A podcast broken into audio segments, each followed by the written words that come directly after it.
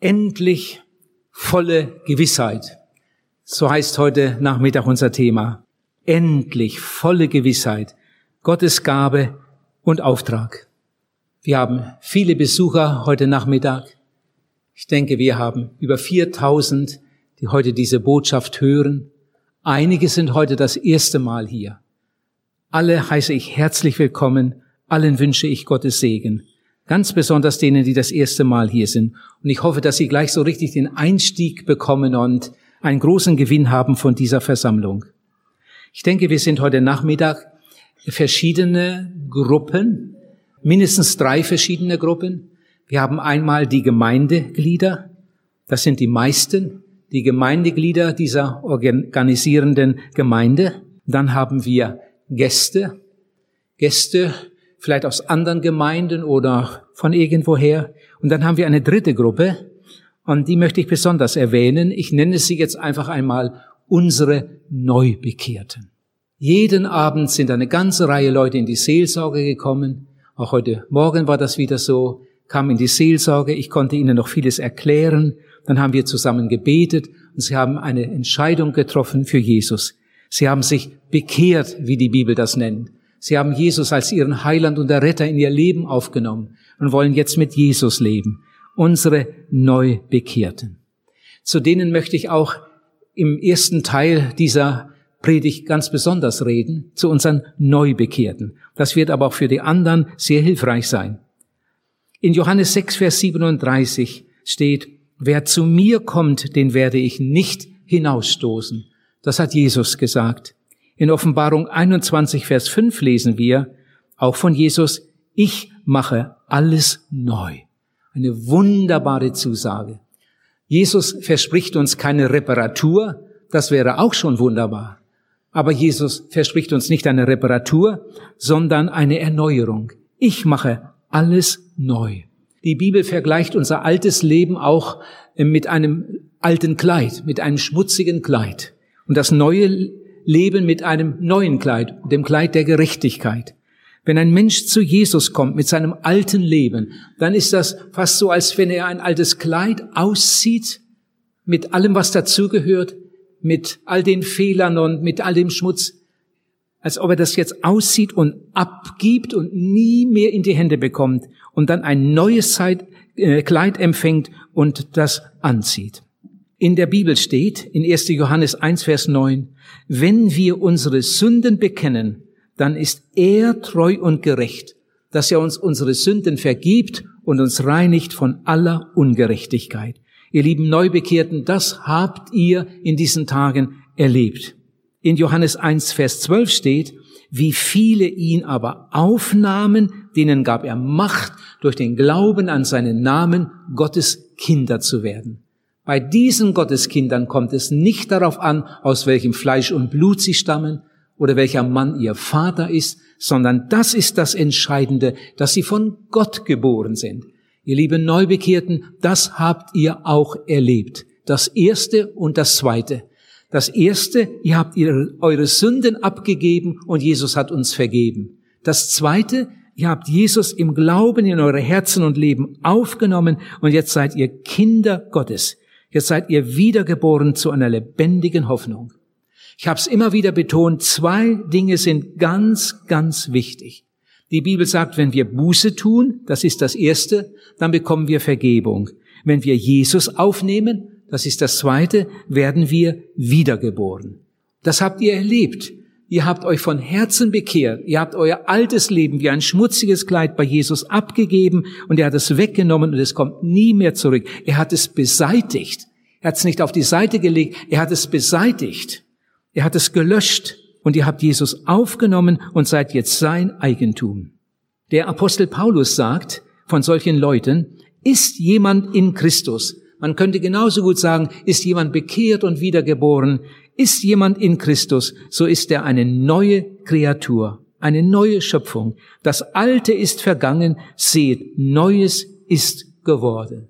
Ich habe vorhin, als ich noch in meinem äh, Zimmer saß, nochmal diese Bibelstelle aufgeschlagen und gelesen und mich darüber gefreut. In Jesaja 43 steht, denkt nicht mehr an die früheren Ereignisse zurück. Beachte das Vergangene nicht mehr. Seht, ich schaffe etwas Neues, schon tritt es in Erscheinung. Merkt ihr es denn nicht? In einem Lied singen wir, er hat alle meine Sünden von mir weggetan. In einem anderen Lied, nie mehr, nie mehr, Gott gedenkt der Schuld, nie mehr. In einem, anderen Lied heißt es, weißer denn der Schnee, weißer denn der Schnee, mächtig ist der Retter in Not. Sein Blut macht uns weißer denn Schnee. Das alte Kleid ist weg und ein neues Kleid ist jetzt unser eigen. Ich möchte es noch mit einem anderen Bild sagen. Stell dir mal vor, du hast ein altes Auto, so eine Klapperkiste, muss morgens immer angeschoben werden. Die Türen gehen manchmal während der Fahrt auf und das Licht brennt nicht richtig und die Bremsen funktionieren auch nicht mehr richtig. Das müsste eigentlich schon längst weg sein. Und jetzt hast du dich entschieden. Das alte Auto kommt weg und ich hole mir ein neues.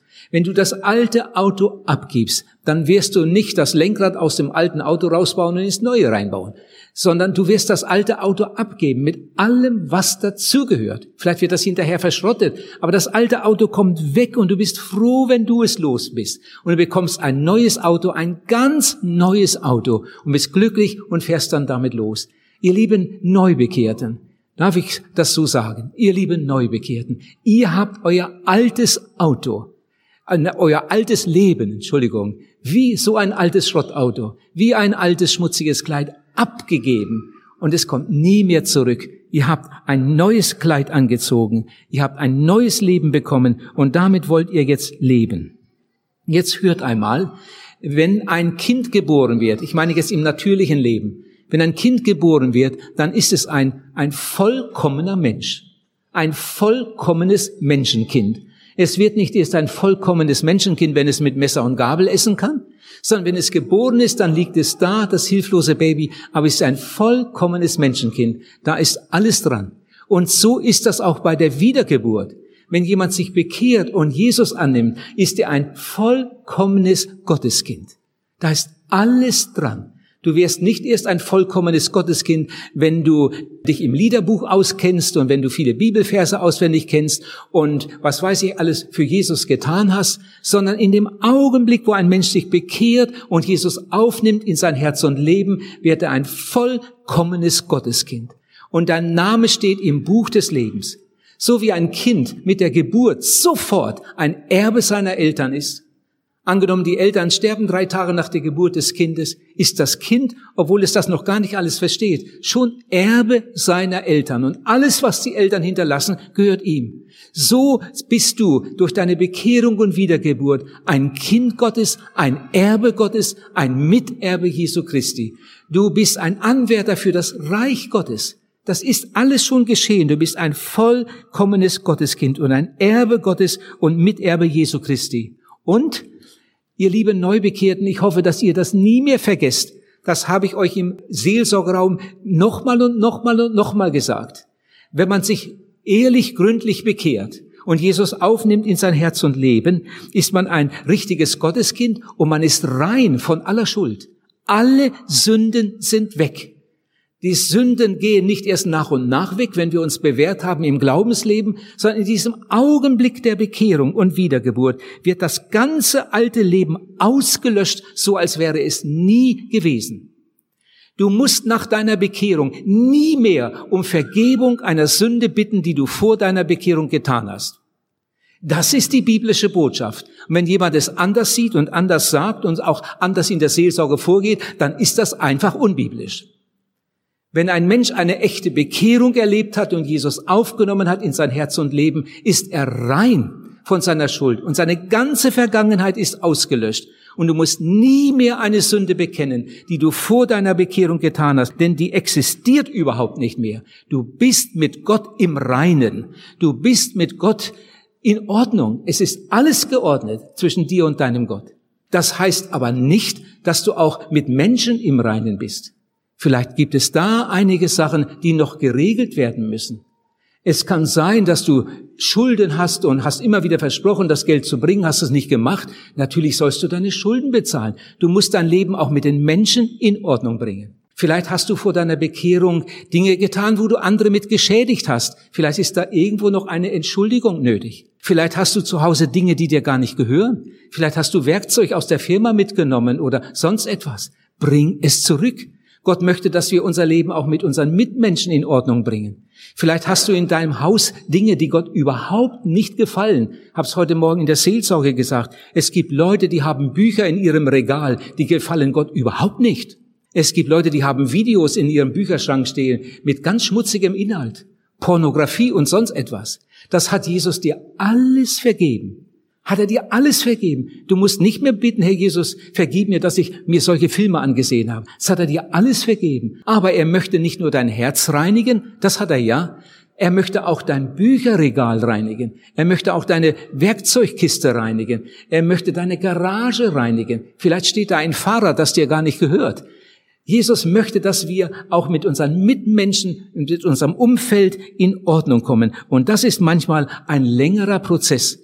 Das kann sein, dass einem nach einem halben Jahr irgendetwas einfällt. Da begegnet man einem Menschen, mit dem man früher im großen Krach gelebt hat und hat ganz böse Worte gesagt und plötzlich sieht man diesen Menschen wieder. Man hat das Bedürfnis, mit dem sollte ich einmal reden. Ich sollte mich einmal entschuldigen und ihm wieder die Hand reichen, damit das aus der Welt kommt. Das kann manchmal länger dauern, aber mit Gott bist du im Reinen und jetzt darfst du dich freuen und deinen Weg gehen. Wenn jetzt eine neue Sünde passiert, dann ist das so ähnlich wie im natürlichen Leben, wenn ein Kind sich schmutzig macht, dann ist es immer noch mein Kind. Wenn ein Kind sich schmutzig macht, ist es immer noch mein geliebtes Kind. Was macht die Mutter, wenn das Kind sich schmutzig gemacht hat? Dann wird es dem Kind nicht welche auf den Po geben, sondern wird den Po sauer machen, oder? Warum? Weil es das Baby lieb hat. Und das wird es immer wieder tun, immer wieder und immer wieder. Weil es das Kind lieb hat. Das, die Mutter weiß, das Kind braucht Pflege. Wenn die Mutter das Kind nicht sauber machen würde, würde es bald wund werden. Es würde vielleicht Fieber bekommen. Es würde krank werden. Vielleicht würde es sogar sterben. Das Kind muss immer wieder gereinigt werden, sauber gemacht werden. Und es braucht auch die richtige, eine gute Ernährung. Das ist im Geistlichen genauso. Wenn dir eine Panne passiert, hat Gott dich noch genauso lieb wie vorher. Wenn dir irgendeine Sünde passiert und du merkst, oh, das war nicht richtig, hätte ich nicht machen sollen. Das können Worte sein, das können auch, auch schlechte Gedanken sein oder Handlungen. Manchmal merkt man es gar nicht gleich und eine Stunde später, Mensch, was ich da vorhin gemacht habe, das war nicht gut. Der Geist Gottes hat es dir gezeigt, das war nicht in Ordnung. Und er möchte, dass du damit zu Jesus gehst und ihm das sagst. Herr, es tut mir leid und er nimmt es weg, so als wäre es nie gewesen und du gehst fröhlich weiter an seiner, an seiner guten Hand. Jemand hat einmal gesagt, es ist keine Schande, verloren zu sein, aber es ist eine Schande, verloren zu bleiben. Genauso könnte man sagen, es ist keine Schande für einen Christen, wenn er einmal ausrutscht, wenn er einmal fällt. Aber es ist eine Schande für ihn, wenn er liegen bleibt. Er darf ja aufstehen. Er darf ja Jesus die Hand entgegenstrecken und Jesus hilft ihm wieder zurecht. Angenommen, wir hätten heute Abend hier einen Sportler, einen Weltklasse-Sportler und der hat viele Medaillen gewonnen, Weltmeister in irgendeiner Sportart. Und wir würden diesen, diesen großen Sportler würden wir fragen, sag mal, hast du viele Siege errungen? Dann würde er sagen, ja, sonst wäre ich nicht Europameister oder Weltmeister. Natürlich habe ich viele Siege errungen. Könntest du ein Buch darüber schreiben? Ja, das könnte ich. Und dann würdest du ihn fragen, du sag mal, hast du auch manchmal Niederlagen erlebt? Und dann würde er sagen, ja, viele, viele, viele. Einige Male war ich sogar K.O. Was? Und trotzdem Weltmeister? Wie ist das möglich? Der ist nach jeder Niederlage wieder aufgestanden und hat weiter trainiert und weiter gekämpft und so hat er sich hochgearbeitet. Ihr Lieben, so ist das auch im Geistlichen. Wir erleben auch manche Niederlage. Manchmal sind wir so fertig, dass wir denken, ah, aus mir wird nie etwas. Kann sein, dass jemand schon ein halbes Jahr bekehrt ist oder noch länger und dann passiert da irgendetwas und er ist, er ist richtig am Boden. Jetzt bin ich schon so lange bekehrt und jetzt ist mir sowas passiert. Wie konnte das nur passieren? Steh wieder auf. Sag es dem Herrn Jesus, er vergibt dir auf der Schnelle und dann trainiere weiter, dann kämpfe weiter und du wirst stark werden und zum Segen für andere werden und zur Ehre Gottes leben.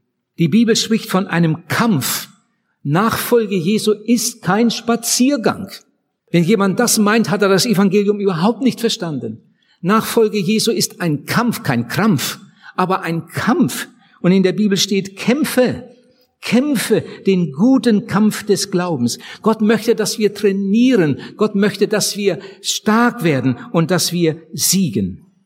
Die Bibel sagt, dass unser Leib, seitdem wir bekehrt und wiedergeboren sind, ein Tempel Gottes ist. Ein Tempel des Heiligen Geistes. Unser Leib eine Wohnung Gottes. Wir haben Jesus aufgenommen und damit wohnt der dreieinige Gott in uns. Und die Bibel sagt, dass unsere Glieder seitdem Werkzeuge sind in Gottes Hand. Unsere Hände sind Werkzeuge. Unsere Füße sind Werkzeuge. Unsere Lippen sind Werkzeuge. Unsere Glieder sollen eingesetzt werden für Gottes Sache, wie Werkzeuge eingesetzt werden zu deiner Ehre. Ihr jungen Männer, es haben sich eine ganze Reihe junge Männer bekehrt. Oh, ihr jungen Männer, wie sehr ich das wünsche. Und ich werde noch oft für euch beten, dass es geschieht. Ich möchte, dass ihr Gottesmänner werdet. Wirkliche Gottesmänner mit Rückgrat. Gottesmänner, die diese Welt beeinflussen. Und ihr Mädchen, es haben sich auch eine ganze Reihe junge Mädchen bekehrt. Ihr lieben Mädchen, ihr seid kein Spielball der lüsternen Jungs sondern ihr seid Tempel Gottes. Denkt daran. Die Ehe ist eine wunderbare Erfindung Gottes. Und viele junge Mädchen haben den Wunsch, einmal glücklich verheiratet zu sein und Familie zu haben. Das ist ja auch legitim. Manche heiraten nicht. Man kann auch im ledigen Stand ein sehr erfülltes Leben führen. Dafür gibt es viele Beweise. Aber viele heiraten. Und es ist nicht egal, wem du dein Ja gibst. Du solltest ganz viel darüber beten. Und ich denke, gerade Mädchen haben hier eine ganz, ganz wichtige Kontrollfunktion. Dass sie sich nicht gleich hineinziehen lassen, sondern wenn da eine Anfrage kommt oder jemand dir schöne Augen macht, vielleicht ist es der Richtige. Aber sag nicht gleich ja. Sag ich, da will ich drüber beten, da will ich noch drüber nachdenken. Ich brauche noch etwas Zeit, damit das ausreift. Gott hat einen wunderbaren Plan für euer Leben. Und wenn ihr schon verheiratet seid, angenommen du hast dich bekehrt in diesen Tagen und dein Mann ist noch nicht bekehrt, dann kann das sogar Schwierigkeiten geben. Bei uns zu Hause war es damals so, nachdem meine Mutter sich bekehrt hatte, fing mein Vater das Saufen an. Mein Vater ging in die Kneipe vor Wut und am nächsten Tag sprach das ganze Dorf darüber. Mein Vater war so ärgerlich darüber, dass meine, meine Mutter sich bekehrt hatte. Mein Vater dachte, dass alle, die sich bekehren, irgendwie in einer Sekte gelandet sind. Für ihn gab es nur die Kirche und das war fertig. Und alles andere war für ihn falsch und das war Sekte. Und jetzt ist meine Frau auch noch in der Sekte gelandet. Das wollte er gar nicht. Was meine Mutter geweint hat nach ihrer Bekehrung. Eineinhalb Jahre hat sie gewartet. Und immer wieder haben sie ermut wir sie ermutigt. Mama, wir beten. Mama, wir beten. Manchmal wollte sie nicht mehr mit in die Versammlung kommen. Sagte, wenn ich in die Bibelstunde gehe, dann geht Papa ins Wirtshaus. Wir haben gesagt, Mama, du musst Gott gehorchen. In der Bibel steht, wir dürfen nicht die Versammlungen verlassen, wie einige es sich angewöhnt haben. Komm und wir beten weiter. Und eineinhalb Jahre später hat sich mein Vater bekehrt. Jesus liebt deinen Mann genauso wie dich und er möchte ihn erretten. Und jetzt sei lieb zu ihm. Keiner kennt deinen Mann so gut wie du. Du weißt am allerbesten, was er gern hat und womit du ihn glücklich machen kannst. Sei lieb zu ihm. Und wenn du warten musst, dann musst du eben warten. Aber irgendwann wird Jesus dein Gebet erhört haben und du wirst staunen über das, was er tun kann. Vielleicht seid ihr beide bekehrt. Das ist natürlich der Idealfall. Das wünschte ich ja. Es wäre bei jedem so. Beide bekehrt, beide gehen mit Jesus. Oh, ihr lieben Ehepartner, wenn ihr Kinder habt, bitte lebt so, dass die Kinder merken, Nachfolge Jesu ist etwas Gutes.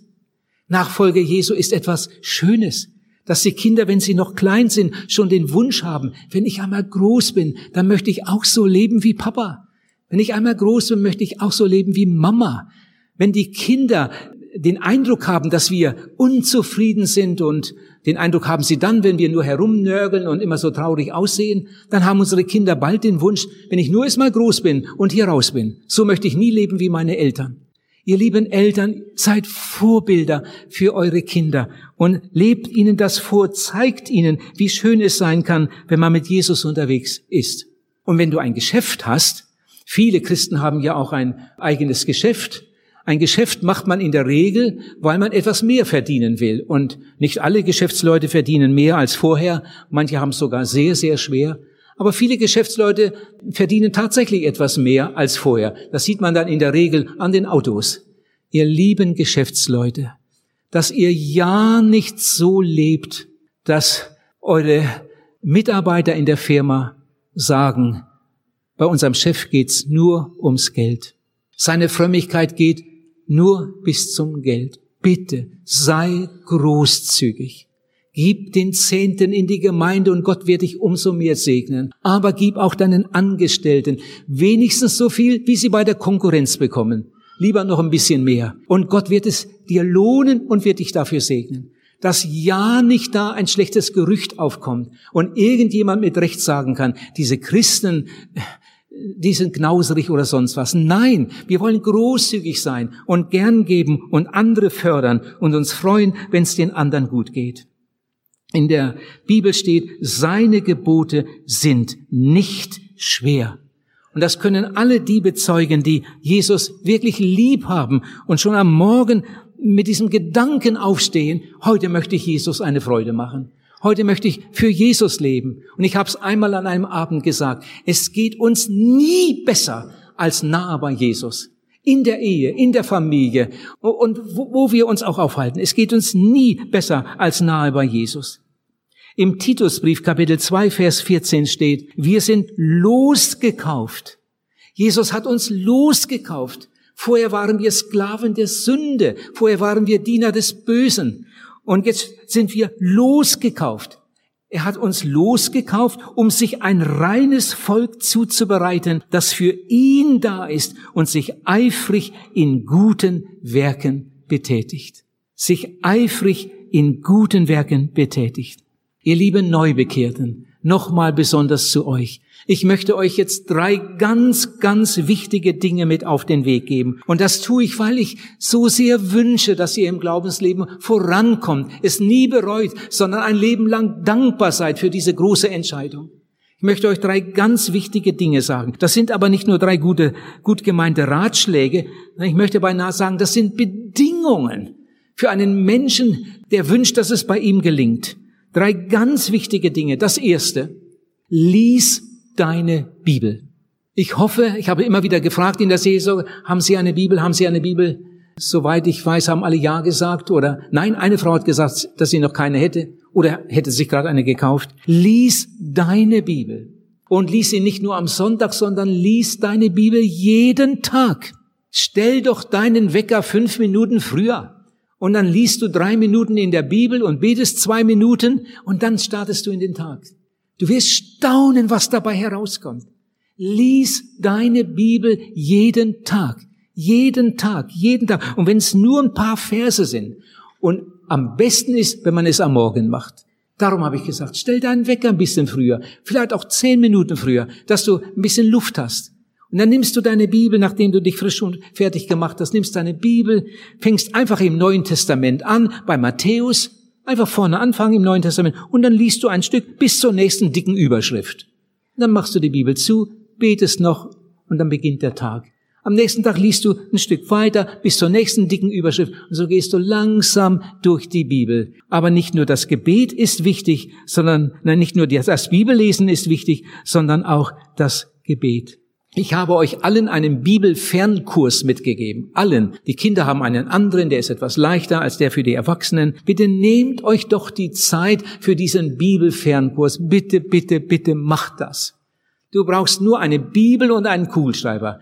Den Bibelfernkurs hast du ja schon. Ein Blatt mit einigen Fragen. Und hinter jeder Frage steht eine Bibelstelle. Du suchst die Bibelstelle und dann weißt du, aha, das kommt da rein. Und dann füllst du das aus. Und wenn du alles ausgefüllt hast, dann schickst du es ein an unsere Adresse, die steht ja da drauf. Dann wird das bei uns durchgesehen und wird zurückgeschickt. Und dann bist du schon gespannt, ob du alles richtig hast. Aber dann bekommst du gleich Teil zwei mit. Und dann kannst du Teil zwei ausfüllen und einschicken. Der kommt auch zurück mit Teil drei und dann Teil vier und dann Teil fünf. Und wenn Teil fünf zurückkommt von uns, dann kommt nicht ein Brief, sondern ein Päckchen, dann kriegst du noch ein kleines Geschenk zur Belohnung fürs Mitmachen. Und in der Zeit wirst du eine Menge gelernt haben.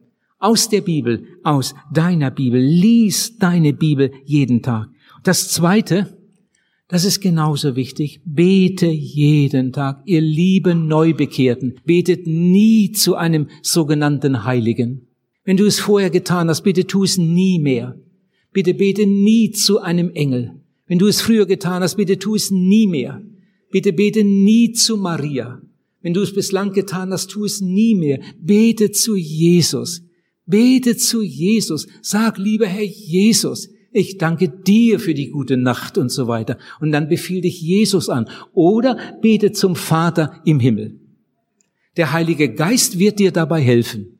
Die Bibel sagt nicht, dass wir zum Heiligen Geist beten sollen. Wir beten zu Jesus oder zum Vater im Himmel. Und der Heilige Geist wird uns dabei helfen. Der gibt uns die richtigen Gedanken, er erinnert uns, er ermutigt uns, manchmal ermahnt er uns, manchmal legt er auch den Finger auf eine wunde Stelle. Der Heilige Geist ist unheimlich wichtig für unser Glaubensleben. Er bleibt gerne im Hintergrund, aber er hilft uns. Er hilft uns auch im Gebet. Bete jeden Tag. Bete jeden Tag. Bitte bete jeden Tag. Ich will euch einmal zeigen, was man in einer Minute alles sagen kann. Wer hat mal eine Uhr? Jawohl. Ich will euch etwas zeigen. Ihr werdet staunen. Angenommen, morgen wärst du ein bisschen in der Klemme mit der Zeit und hast fast keine Zeit mehr zum Beten und denkst, also wenigstens eine Minute, wenigstens eine Minute. Und dann würdest du morgen früh sagen, lieber Herr Jesus, ich danke dir für den neuen Tag. Du weißt, dass ich Zeit verschlafen habe, aber ich möchte dir doch ganz herzlich danken, dass ich wieder erwacht bin und dass ich leben darf dass es mir so gut geht hier in Deutschland. Ich danke dir aber ganz besonders dafür, dass ich mich in der Evangelisation bekehren durfte und dass ich jetzt schon zwei Tage ein Gotteskind bin. Herr Jesus, ich befehle mich dir an für diesen Tag. Bitte hilf mir heute. Segne mich heute. Bitte segne auch all die anderen, die sich bekehrt haben, dass sie gut durch diesen Tag kommen. Herr, bitte segne auch die Gemeinde. Ich freue mich schon auf den Gottesdienst am Sonntag. Herr, und jetzt möchte ich noch ganz besonders für meine Eltern beten, die dich so nötig haben, besonders die Mutter, die so krank ist. Segne doch meine Mutter und die ganze Verwandtschaft. Die meisten sind noch gar nicht bekehrt. Oh, Herr Jesus, hilf doch, dass noch viele sich bekehren. Ich bitte dich, segne unser Land, segne unsere Regierung. Herr Jesus, bitte segne alle Menschen, die heute in Not sind, besonders die, die zu dir rufen. Erhöre doch ihre Gebete. Segne sie. Aber jetzt muss ich aber los, sonst komme ich zu spät zur Schule. Danke. Amen. Amen. Komisches Gebet, oder? Ihr Lieben, so bete ich. Ich bespreche mit Jesus alles. Und wisst ihr, wie lang das Gebet eben war? Hat jemand auf die Uhr geguckt? Genau eine Minute. Ist jemand hier, der ohne rot zu werden sagen möchte, dass er morgen früh nicht eine Minute Zeit hat? Ihr lieben Neubekehrten, bitte betet jeden Tag. Das ist die Verbindung, die müssen wir pflegen. Wenn wir die Bibel lesen, redet Jesus mit uns. Und wenn wir beten, dann reden wir mit ihm. Und dieser Kontakt, diese Verbindung, diese Wechselbeziehung, die muss gepflegt werden. Und wenn du betest, am besten fang immer mit einem Dank an. Dank dem Herrn Jesus. Dank ihm auch immer wieder für die Errettung. Und dann betest du für dich selbst und dann betest du für andere Menschen. Erstmal Danksagung und dann Gebet und dann Fürbitte für andere Menschen. Und jetzt kommt das dritte. Oh, ihr liebe Neubekehrten, wenn ihr doch das alle ernst nehmen würdet. Ich sage das ja nur, weil ich möchte, dass ihr eine gute Fahrt habt. Dass ihr wirklich über die Runden kommt. Und dass ihr später einmal sagen könnt, es hat sich gelohnt. Ich komme zum dritten Punkt. Gemeinschaft. Gemeinschaft mit anderen Christen. Der Teufel ist ein Feind, ein ganz brutaler, grausamer, verlogener Feind. Und er möchte dir das Beste nehmen. Er möchte erreichen, dass dir das Beste entgeht. Manchmal kommt der Teufel wie ein Engel des Lichts, um uns zu verführen. Manchmal kommt er auch wie ein brüllender Löwe, um uns zu verschlingen. Du brauchst unbedingt Gemeinschaft mit gläubigen Christen damit wir uns einander stützen und helfen können. Ihr lieben Neubekehrten, nehmt dieses Bild mit. Gebündelte Stäbe, die kriegt man nicht so leicht in zwei. Und wenn wir zusammenstehen, gemeinsam gehen, dann sind wir stark. Du brauchst unbedingt die Gemeinschaft mit anderen Christen. Es gibt Leute, die sagen, ich kann auch zu Hause die Bibel lesen und beten, dafür brauche ich keine Gemeinde. Natürlich, du kannst nicht nur, du sollst sogar zu Hause die Bibel lesen und beten. Aber du brauchst auch die Gemeinde. Du brauchst unbedingt die Gemeinschaft. Pastor Stockmeier hat einmal gesagt, widerstehe allen Absonderungsgelüsten. Auch wenn du ein Baby hast oder sonst was, versuch so weit das irgendwie möglich ist, einen Weg zu finden, um dabei sein zu können. In der Bibel steht, wer die Gemeinde verachtet, verachtet Gott. Die Gemeinde ist Gottes Wohnung. Wer die Gemeinde verachtet, der verachtet Gott. Wie ein Lamm der Mutter nachläuft, so sollte ein wiedergeborenes Kind Gottes mit der Gemeinde marschieren, in der Herde unterwegs sein, bei dem guten Hirten. Ihr lieben Neubekehrten, die neue Woche liegt vor uns. In dieser neuen Woche habt ihr eure erste Bewährungsprobe zu bestehen. Morgen beginnt der Alltag, das raue, normale Leben. Und da braucht ihr Kraft. Da braucht ihr Jesus. Da müsst ihr euch an das erinnern, was ihr hier gehört habt. Die Bewährungsprobe, äh, die müssen wir alle durchstehen. Und ich hoffe, dass ihr ganz viel Gnade dabei erlebt. Und die Gemeinde wird euch dabei eine ganz große Hilfe sein. Vielleicht wird in der Gemeinde ein Bibelkurs angeboten. Ich weiß nicht, wie Sie es hier halten. Wenn du es irgendwie einrichten kannst, geh hin, mach damit, damit du in der Bibel geschult wirst und stark wirst. In Hebräer Kapitel 10, Vers 25 steht, wir dürfen nicht versäumen die Versammlungen, wie einige es sich angewöhnt haben. Ich glaube, die Apostel hatten damals schon dasselbe Problem wie wir heute. Petrus war ja verheiratet. Petrus ging zur Bibelstunde. Seine Frau musste vielleicht die Oma pflegen und konnte nicht mit. Petrus kam nach Hause und die Frau fragt, Petrus, wie war's? Erzähl mal, wie war's heute Abend? Und Petrus erzählt, wir hatten eine wunderbare Versammlung, eine gesegnete Versammlung. Nur etwas macht mir Kummer. Etwas macht mir Kummer.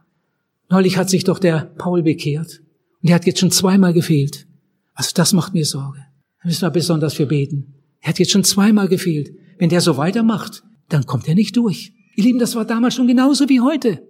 Und darum steht in der Bibel, ihr dürft nicht versäumen die Versammlungen, wie einige es sich angewöhnt haben. Ich muss dabei sein, wenn Gott und sein Volk sich versammeln. Und gewöhn dir das von vornherein an, pünktlich da zu sein. Lieber ein paar Minuten vorher. Und dann dabei zu sein mit ganzem Herzen. Und Gott wird dich beschenken in dieser Gemeinschaft. Was mir wichtig wäre, wenn ich eine Gemeinde suchen würde, angenommen ich würde umziehen in eine andere Stadt, für mich wäre die Gemeinde fast wichtiger als der Arbeitsplatz. Ich suche eine neue Gemeinde. Was mir wichtig wäre, die Gemeinde muss eine gute Lehre haben. Eine Gemeinde, in der man nichts über Bekehrung und Wiedergeburt sagt, die würde ich nie besuchen. Ich möchte in eine Gemeinde gehen, wo eine klare biblische Lehre ist. Eine Gemeinde, die eine gute Bibelstunde anbietet. Eine Gemeinde, die von Zeit zu Zeit evangelisiert, denn ich möchte ja, dass meine Kollegen auch zu Jesus finden. Ich möchte eine Gemeinde haben, in der es auch eine Gebetsstunde gibt. Wenn ich es einrichten kann, möchte ich gern dabei sein. Jemand hat einmal gesagt, eine Gemeinde ohne Gebetsstunde ist ein geistliches Leichenhaus. Und Leute, die nie in eine Gebetsgemeinschaft gehen, sind Totengräber ihrer Gemeinde. Ich möchte gern zu einer Gemeinde gehören, die eine gute Kinderarbeit macht. Obwohl meine Kinder jetzt schon alle erwachsen sind und schon wieder Kinder haben und schon wieder Kinder haben. Ich bin ja schon lange Uropa. Aber ich möchte eine Gemeinde haben, in der man ein Herz für die Kinder hat, wo man viel für die Kinder macht, wo man etwas für die jungen Leute macht, für die Jugend.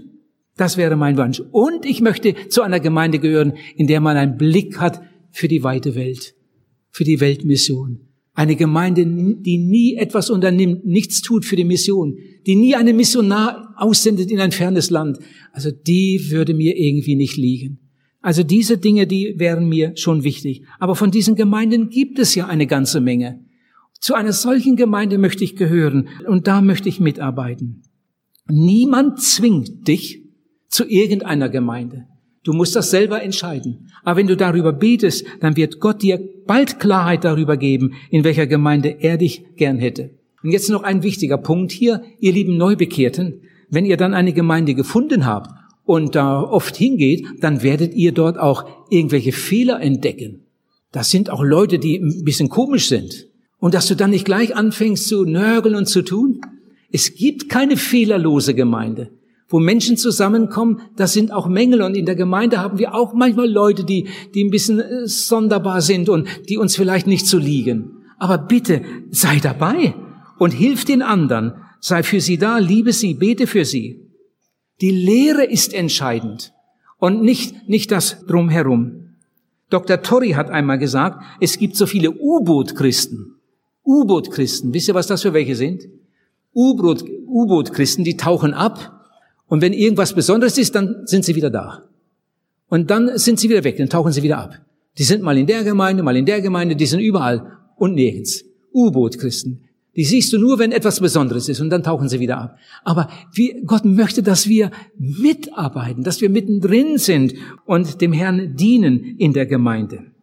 Es gibt keine vollkommene Gemeinde. Dr. Torrey hat ein Seelsorgegespräch gehabt mit einem Mann und dann hat er gefragt, zu welcher Gemeinde gehen Sie denn? Und dann hat der Mann gesagt, ja, in unserer Stadt gibt es so viele Gemeinden, aber ich kann mich für keine Gemeinde entscheiden. Ja, aber warum denn nicht? Dann hat er gesagt, in allen Gemeinden gibt es Fehler. Dann hat Tori gesagt, suchen Sie weiter. Suchen Sie weiter. Wer weiß, vielleicht finden Sie noch was Besseres. Aber wenn Sie dann die vollkommene Gemeinde gefunden haben, bitte schließen Sie sich der Gemeinde nicht an. Dann hat der Mann gefragt, ja, ja, wieso denn das nicht? Da hat Tori gesagt, ja, wenn Sie da reinkommen, dann ist sie nicht mehr vollkommen. Verstanden? Ihr Lieben, die Gemeinden sind darum unvollkommen, weil wir so unvollkommen sind, weil wir alle noch so irgendwie so unsere Macken haben. Und darum wollen wir uns ertragen und wollen uns lieben und wollen füreinander da sein und uns gegenseitig helfen. Das ist wie in einer Familie. Die Kinder sind auch nicht alle okay, aber sie halten zusammen und so wollen wir in der Gemeinde zusammen unseren Weg gehen. Ich habe über drei wichtige Punkte gesprochen. Erstens, lies die Bibel. Zweitens, bete jeden Tag. Drittens, versäume nicht die Versammlungen, wie einige es sich angewöhnt haben. Ich habe ja oft seelsorgerliche Gespräche, sehr oft am Telefon, noch mehr per Post. Und bei solchen Veranstaltungen gibt es ja auch immer wieder seelsorgerliche Gespräche, auch manchmal unter vier Augen. Wenn ich da jemanden habe, egal Mann, Frau, alt, jung, hat Probleme, meine erste Frage ist fast immer, sind Sie bekehrt und wiedergeboren? Das möchte ich erstmal geklärt haben. Sie sind bekehrt und wiedergeboren und dann sagt der Mann, ja, ja, ja bekehrt und wiedergeboren, Sie sind Christ, ja. Und dann frage ich ihn, gehen Sie in eine Gemeinde? Und meist sagt er dann, ja, ja, ja, in die Gemeinde so und so. Und dann kommt meine zweite Frage, beten Sie jeden Tag? Beten Sie jeden Tag? Und dann kann es sein, dass er sagt, ja, eigentlich schon, meist und manchmal nicht, aber ähm, ich bete eigentlich fast jeden Tag. Und dann kommt meine dritte Frage, und jetzt hört. Und dann frage ich, was haben Sie denn heute in der Bibel gelesen? Heute? Also heute bin ich gar nicht dazu gekommen. Sag naja, kann ja mal vorkommen. Was haben Sie denn gestern in der Bibel gelesen? Gestern? Kann Sie auch nicht mehr erinnern. Vorgestern? Wann lest Sie eigentlich die Bibel? Und dann habe ich ihn. Ihr Lieben, die Leute, die in die Seelsorge kommen mit ihren Problemen, die haben fast alle ein Problem an dieser Stelle, weil eins von diesen drei Dingen nicht funktioniert. Haben Sie heute die Bibel gelesen? In die Gemeinde geht er, er betet auch jeden Tag, vielleicht meint er das Tischgebet, aber die Bibel, ihr Lieben, wenn wir die Bibel äh, lesen, dann redet Gott mit uns. Wenn wir beten, dann reden wir mit Gott. Und dann gehen wir in die Gemeinde und hören Gottes Wort zusammen und dienen so dem Herrn. Jemand hat mal gesagt, nicht der Anfang, nur das Ende krönt des Christen Pilgerlauf. Nicht der Anfang, nur das Ende krönt des Christenpilgerlauf. Ihr Lieben, die ihr schon länger gläubig seid, bitte, bitte, setzt euch ein und helft den Neubekehrten. Ladet sie ein und helft ihnen, dient ihnen, beantwortet ihre Fragen, erzählt ihnen, was ihr erlebt habt. Das wird ihnen eine große Hilfe sein. Macht Nacharbeit, Weiterarbeit. Und ihr, die ihr euch bekehrt habt, lasst euch das gefallen. Ich hoffe, dass euch das nicht lästig ist, wenn jemand anruft und sagt, Mensch, du, ich hab dich am Sonntag vermisst. Wo warst du, Mensch? Bist du Sonntag wieder dabei? Soll ich dich abholen? Soll ich rumkommen? Ich hol dich ab. Ich hoffe, dass dir das nicht lästig ist, sondern sieh darin Liebe. Dieser Mensch macht sich Sorge um dich. Er möchte, dass du dabei bist und dass du wächst im Glauben. Und noch etwas ganz Wichtiges. Ich bin immer noch bei den Neubekehrten. Gleich wechsle ich. Ihr lieben Neubekehrten, Bete für die Menschen, die noch nicht bekehrt sind, die dir nahestehen, in deiner Familie, darüber hinaus. Ich habe manchmal bei mir gedacht, wenn ein neubekehrter Mensch nicht ab sofort anfängt, für Unbekehrte zu beten, hat er überhaupt nicht verstanden, um was es eigentlich geht. Warum hast du dich denn bekehrt? Weil du gerettet werden möchtest für die Ewigkeit. Wenn deine Angehörigen, die noch nicht bekehrt sind, eines Tages in diesem Zustand sterben, gehen sie in die ewige Verdammnis. Stell dir das einmal vor. Dein Kind, das du aufgezogen hast, das jetzt erwachsen ist, vielleicht Mitte 20 oder älter, nicht bekehrt, nicht wiedergeboren, viel jünger als du. Aber auch dieser Junge, diese Tochter muss einmal sterben. Wenn die ohne Bekehrung, ohne Wiedergeburt in die Ewigkeit gehen, sind sie ewig verloren. Ich hoffe, dass ihr ganz schnell anfangt, für Unbekehrte zu beten. Man kann sich so einen Zettel in die Bibel legen und dann ein paar Namen aufschreiben von den Menschen, die man besonders lieb hat. Und jeden Morgen, wenn man seine stille Zeit macht, das dauert ja nur ein paar Sekunden, kann man das mit einflechten und sagen, Herr Jesus, und jetzt möchte ich dich noch bitten für die Annemarie und für die Ruth und für den Peter, für den Johann. Bitte, bitte mach doch irgendetwas, dass sie dich kennenlernen, dich finden. Dem Johann möchte ich gern eine CD geben. Herr Jesus, hilf doch, dass er sie hört und dass diese Botschaft ihn überzeugt. Segne meine Verwandten. Und dann betest du weiter für andere Dinge. Bete für deine unerretteten Menschen, die dir nahestehen. Und Gott wird dich segnen. Durch die erste Geburt wird man ein Menschenkind. Man kann diese Welt sehen. Durch die Wiedergeburt wird man ein Gotteskind. Man kann einmal das Reich Gottes sehen. Wir möchten, dass unsere Lieben, unsere Angehörigen Jesus finden damit sie gerettet werden für die Ewigkeit. Ihr lieben Neubekehrten, wir haben ein Lied gesungen, jedes Mal, wenn die Seelsorge zu Ende war, ich bin entschieden zu folgen Jesus, niemals zurück, niemals zurück. Das Lied hat euch sicher gefallen. Einige haben dagestanden mit Tränen in den Augen, als sie dieses Lied hörten. Ich bin entschieden zu folgen Jesus, niemals zurück, niemals zurück. Wenn niemand mit mir geht, doch will ich folgen, niemals zurück, niemals zurück. In Matthäus 11, Vers 28 steht, Kommt her zu mir, alle, die ihr mühselig und beladen seid.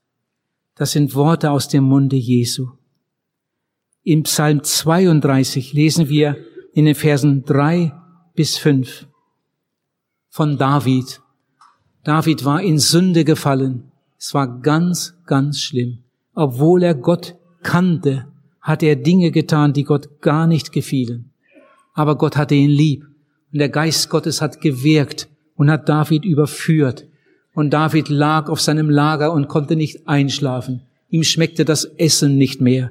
Die besten Sachen wurden aufgetragen und er hatte keinen Appetit und er magerte ab. Und das schreibt er im Psalm 32. Als ich es verschweigen wollte, verschmachteten meine Gebeine durch mein tägliches Klagen. Denn deine Hand lag Tag und Nacht schwer auf mir, dass mein Lebenssaft vertrocknete, wie es im Sommer dürre wird. Da bekannte ich dir meine Sünde, und meine Schuld verbarg ich nicht. Ich sprach, ich will dem Herrn meine Übertretungen bekennen. Da vergabst du mir die Schuld meiner Sünde. Was sind das für herrliche Worte? Wir haben in dieser Evangelisation immer wieder zwei große Wahrheiten gehört. Die Wahrheit über Gott und die Wahrheit über den Menschen. Die Bibel sagt, dass der Mensch ein sündiger Mensch ist und verloren ist. Und die Bibel sagt von Gott, dass Gott ein Gott der Liebe ist und dass er uns retten möchte. Wir haben in diesen Tagen auch gesehen, dass es keine Selbsterlösung gibt. Wir können uns nicht beim Schopf nehmen und uns aus dem Sumpf ziehen. Das geht nicht. Erlösung gibt es nur auf der Grundlage der Stellvertretung. Und dafür hat Gott gesorgt. Gott hat seinen geliebten Sohn, der von Ewigkeit bei ihm war, durch den sogar die Welt geschaffen wurde, seinen Sohn hat er Mensch werden lassen. Jesus war ja vorher schon da. Seinen Sohn hat er auf diese Erde geschickt, hat ihn Mensch werden lassen. Und Jesus hat hier auf der Erde gewirkt, hat das Evangelium verkündigt und dann hat er stellvertretend die Sünde der Welt auf sich genommen und ist für uns gestorben. Jesus hat stellvertretend für unsere Sünde bezahlt. Aber jetzt hört, Golgatha ist damit nicht eine automatische Erlösung aller Menschen. Weil Jesus für die, für alle Menschen gestorben sind, sind nicht alle Menschen gerettet. Golgatha bedeutet nicht automatische Erlösung aller Menschen, sondern Golgatha bietet die Möglichkeit zur Erlösung aller Menschen. Diese Erlösung, dieses Geschenk muss man annehmen. Das ist wie eine Brücke. Die Brücke ist fertig. Wir sind eingeladen, über diese Brücke zu gehen. Und wer über diese Brücke geht, der ist gerettet, der ist befreit. Und wer zurückbleibt, der geht unter. Gott hat uns einen Willen gegeben und Gott appelliert an unseren Willen. Gott ist Liebe und Liebe kann nicht zwingen. Gott hat keine Maschine gemacht, wo man auf den Knopf drückt und dann verrichtet sie heilige Taten, sondern Gott hat Menschen geschaffen, Menschen mit einem freien Willen, die entscheiden können, ob sie Gott glauben wollen oder nicht. Wir haben freiwillig gesündigt, wir können freiwillig erlöst werden. Im Himmel sind nur Freiwillige und in der Verdammnis sind auch nur Freiwillige. Ein Leben in der Sünde kann sehr interessant sein. Manche Leute sind beim Sündigen sogar steinreich geworden. Manche sind beim Sündigen berühmt geworden. Sünde kann sehr interessant sein, aber das Sterben in der Sünde, das ist dann nicht mehr interessant. Das kann ganz, ganz schrecklich sein. Besonders das, was dann kommt. Ich hatte eine Evangelisation im Emmental in der Schweiz. Man sagt, dass die Bauern im Emmental am dollsten fluchen können. Nirgends können die Bauern so fürchterlich fluchen wie im Emmental, hat man mir gesagt. Und da war so ein Flucher. Ein ganz gottloser Kerl. Manche Verwandte waren gläubig, aber dieser Bauer nicht. Wenn der im Stall war und die Kühe nicht spurten, dann konnte er Ausdrücke gebrauchen. Das muss ganz schlimm gewesen sein.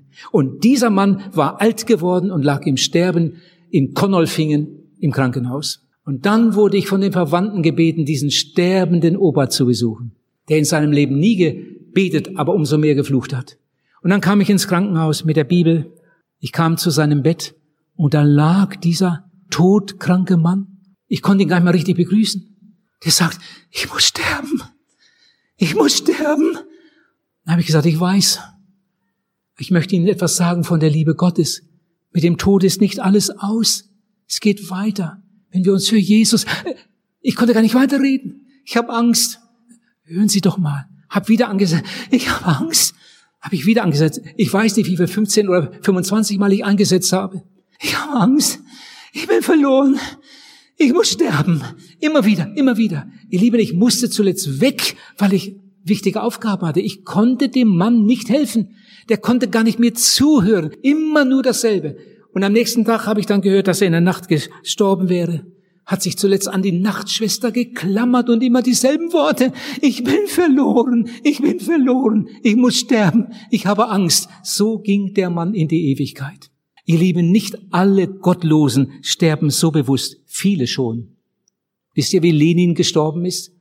Der hat zuletzt die Tischbeine und Stuhlbeine umarmt und hat sie angefleht um Vergebung für seine Verbrechen. So ging Lenin in die Ewigkeit. Oder Voltaire der große Gottesleugner. Wer kennt nicht seine Schriften? Wer hat nicht von Voltaire gehört? Das Ende Voltaires muss grauenvoll gewesen sein. Besonders die letzten Stunden. Seine Haushälterin hat gesagt, ich möchte für alles Geld der Welt nicht noch einmal einen solchen Gottlosen sterben sehen. Zuletzt hat er geschrien und es gibt doch einen Gott. Das waren seine letzten Worte. Ein Mann, der sein Leben lang gepredigt hat, es gibt keinen Gott. Friedrich Nietzsche habe ich erwähnt an irgendeinem Abend. Kurz vor seinem Sterben, drei Tage vor seinem Sterben, hat er gesagt, wenn es wirklich einen lebendigen Gott gibt, bin ich der elendeste von allen Menschen. Oh, was ist das für eine Not? Oder Goethe, dieser verehrte Goethe. Überall gibt es Goethe-Schulen und Gymnasien und was weiß ich alles Goethe, den kennt man in der ganzen Welt. Das war ein armer Goethe. Er hat Jesus gehasst. Das Blut Jesu, das war für ihn etwas Abscheuliches. Wisst ihr, wie er gestorben ist? Mehr Licht, mehr Licht, als die Finsternis über ihn kam. So ging Goethe in die Ewigkeit oder Schiller. Fast das Gleiche. Der Übelgrößte ist die Schuld. So ging Schiller in die Ewigkeit. Ihr Lieben, diese Großen, man könnte auch Frauen jetzt erwähnen, diese Großen, die wollen Lehrer der Nationen sein, aber sie wissen nicht, wie man glücklich wird. Sie wissen nicht, wie man Vergebung bekommt. Sie wissen nicht, wie man selig sterben kann. Sie machten einen Fehler. Macht den nicht auch. Sie machten einen Fehler. Sie starben ohne Jesus. Sie lebten ohne Jesus und starben ohne Jesus. Ein Dichter sagt, ich habe mir das aufgeschrieben, und dann auch gibt, was du gelebt, was du gewirkt, was du erstrebt, was du gesollt, was du gewollt, dir unausweichlich das Geleit hinüber in die Ewigkeit. Oh, denke dran, bei jedem Schritt, was du hier lebst, das gehet mit hinüber. Wir haben vorhin von David gelesen. David sagt, Gottes Hand lag Tag und Nacht schwer auf mir.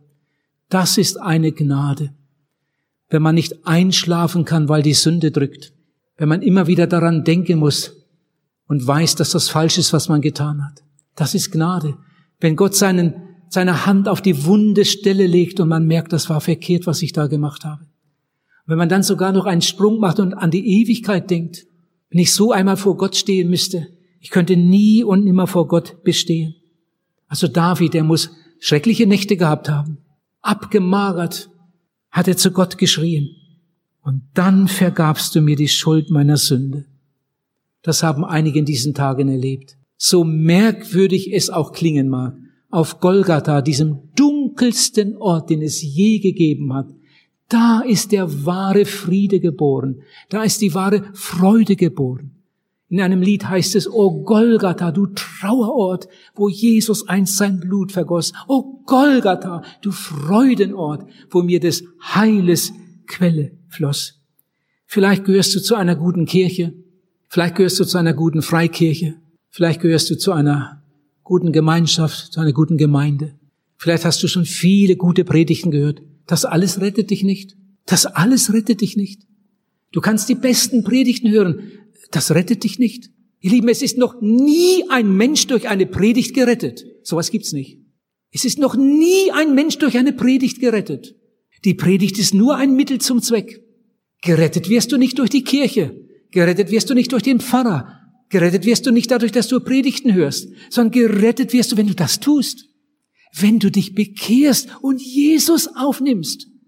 Und wenn du dich nicht bekehrst, dann kannst du tausend gute Predigten gehört haben. Dann wirst du umkommen, sagt Jesus. Wenn du Jesus nicht aufnimmst als deinen Heiland, wirst du nicht wiedergeboren und du gehst verloren. Deine Entscheidung, deine Entscheidung ist entscheidend. Ich möchte euch noch eine Geschichte erzählen. Eine wahre Begebenheit. Eine erschütternde Geschichte. Ich will sie so gut ich sie in Erinnerung habe, äh, sagen. Wir hatten in der Gemeinde, zu der wir gehen, einen Bruder aus Ostpreußen. Er war viel älter als ich.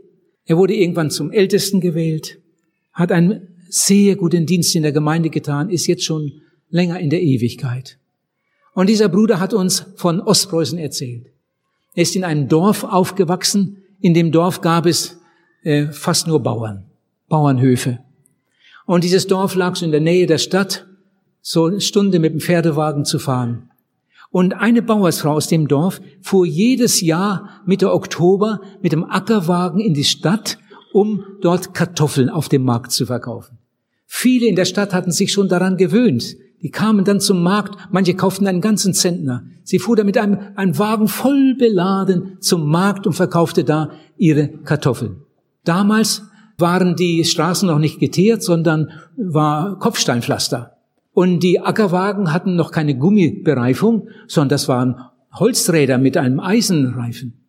Und wenn der Ackerwagen dann da langfuhr, dann polterte das und ja, aber diesen Weg machte sie jedes Jahr Mitte Oktober in die Stadt, um da die Kartoffeln loszuwerden. Inzwischen war der Kundenkreis so gewachsen, dass der eine Wagen gar nicht reichte. So hatte sie dann in dem Jahr den Knecht mitgenommen. Sie hatten einen Knecht. Früher war das so, dass manche Leute, die in der Schule nicht so gut waren oder, oder so einen kleinen Schaden hatten, dass man die einfach zu einem Bauern geschickt hat, dann waren sie da, da bekamen sie wenigstens was zu essen waren Knechte. Man hat sie in gar keiner Weise gefördert, manche bekamen sogar Schläge und der Bauer hatte eine billige Arbeitskraft. Und so war es in dem Fall. Der Knecht hatte es gar nicht gut. Und dann durfte der Knecht mit dem einen Gespann mit dem Wagen fahren und die Frau hatte das andere Gespann. Also zwei Ackerwagen, vier Pferde, mit zwei Gespannen fuhren sie in die Stadt. Sie hat ihre, ihre Kartoffeln da verkauft. Und als das alles fertig war, sind sie zurück. Und dann kam sie zum Stadtrand Und da war so ein Tante-Emma-Laden, ein, ein äh, Geschäft, da wollte die, die Bauersfrau noch einkaufen und der Knecht durfte schon weiterfahren. Die Ackerwagen, ich kann mich so gut daran erinnern, ich komme ja von einem Bauernhof. Als ich noch Schuljunge war, waren unsere Ackerwagen auch noch so und die Straßen waren auch noch nicht geteert. Die Ackerwagen Wagen waren nicht so wie heute mit einem großen Boden und dann an der Seite diese Flächen, sondern die Ackerwagen waren unten ziemlich schmal und dann gingen sie so schräg hoch. Man konnte die Seitenteile konnte man sogar wegnehmen äh, und so einen Wagen hatte sie auch. Unten der Boden, einen knappen Meter breit oben viel breiter und da konnte man das schön ein Brett reinlegen. Äh, das lag dann einfach da so drauf. Und da saß der Knecht auf dem Brett und fuhr mit seinem leeren Wagen Richtung Dorf. Und die Frau war da im Geschäft und kaufte ein. Sie hatte ihre kleine Tochter mitgenommen. Und ihre kleine Tochter saß da auf dem Brett. Die Mutter hatte vorher daneben gesessen. Das Kind saß da auf dem Brett und wartete und Mama war im Laden. Und dann passierte Folgendes. Es kam ein Lastwagen aus der Seitenstraße und das polterte furchtbar. Und die Frau hatte einen ganz großen Fehler gemacht. Sie hatte äh, die Sache nicht gesichert. Ich weiß noch, wie unser Vater uns das früher immer wieder eingeschärft hat. Wenn du das Gespann verlässt, mach die Leine fest die Leine irgendwo festdrehen, dass die Pferde äh, gehindert sind und mindestens einen Kettenstrang aushängen, damit die Pferde den Wagen nicht richtig ziehen können. Immer sichern hat unser Vater uns immer wieder beigebracht. Die Frau hat das nicht gemacht, hat einfach die Leine da übers Brett gelegt und ist in den Laden gegangen und dann kam dieser Lastwagen, das hat fürchterlich gepoltert und die Pferde wurden scheu und dann gingen die Pferde los mit diesem Ackerwagen. Das Kind da drauf. Das Kind hat sich an, an diesem, äh, wie heißt diese Strebe, festgeklammert. Und dann rutschten die Säcke hinten runter, die leeren Körper. Und der ganze Boden fing an, sich zu bewegen. Und die Frau hinterher schreiend, aber Pferde können schneller als, als die Frau. Und dann passierte Folgendes. Der Knecht sah das, wie das Gespann angerast kam. Und er auf seinen Wagen. Was wird jetzt? Neben diesem Pflaster war noch so, so ein Sand, Sandweg. Und dann hat er sein Gespann rechts rüber gelenkt und dann hat er sich aufs Brett gestellt auf seinem Wagen. Die anderen, die Pferde, die wurden wohl bisschen, bisschen abgebremst dadurch, weil hier das Hindernis ja war. Aber dann kamen sie näher, dann kamen sie näher, kamen sie näher, immer noch im Galopp. Und dann ist der Knecht von diesem Wagen rübergesprungen auf ein Pferd. Und dann rutschte das ganze Geschirr von dem Pferd rum und er rutschte mit runter und das Pferd. Inzwischen waren die Pferde zum Stehen gekommen. Der Knecht lag bewusstlos, schwer verletzt unterm Wagen. Leute kamen angelaufen und haben die Pferde da beruhigt. Der Mann kam ins Krankenhaus, der Knecht.